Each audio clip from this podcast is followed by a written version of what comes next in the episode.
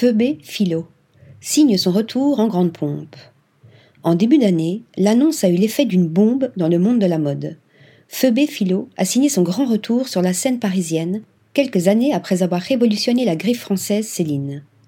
Diplômée de la Central St. Martin's de Londres, elle fait ses débuts chez Chloé en succédant à Stella McCartney. Entre naturel, confort, spontanéité et esthétique, la jeune styliste développe des silhouettes inspirées des années 1970. Une nostalgie qui sera un succès immédiat. Au fil des saisons, les journalistes se bousculeront pour découvrir ses collections aux lignes sensuelles. Un esprit bohème chic et surtout libre qui l'amènera jusqu'à la création du modèle Paddington, un sac emblématique de la maison. Lorsqu'elle quitte Chloé en 2006, les rumeurs se propagent sur le lancement d'une marque à son nom.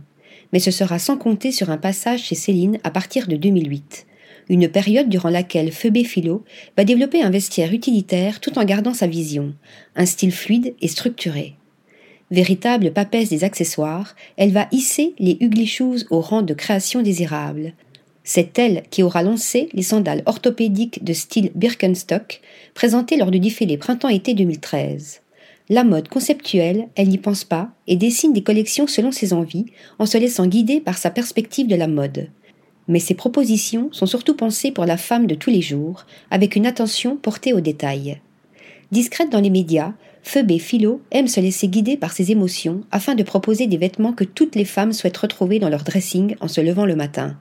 Son grand retour, tout le monde l'attend, et nous pouvons déjà penser à des silhouettes fluides, résolument bohèmes et minimalistes, dans lesquelles le concept de quiet luxury, un mouvement invitant la discrétion, y aura entièrement sa place pour une femme forte, libre, stylée et charismatique. Article rédigé par Thomas Durin.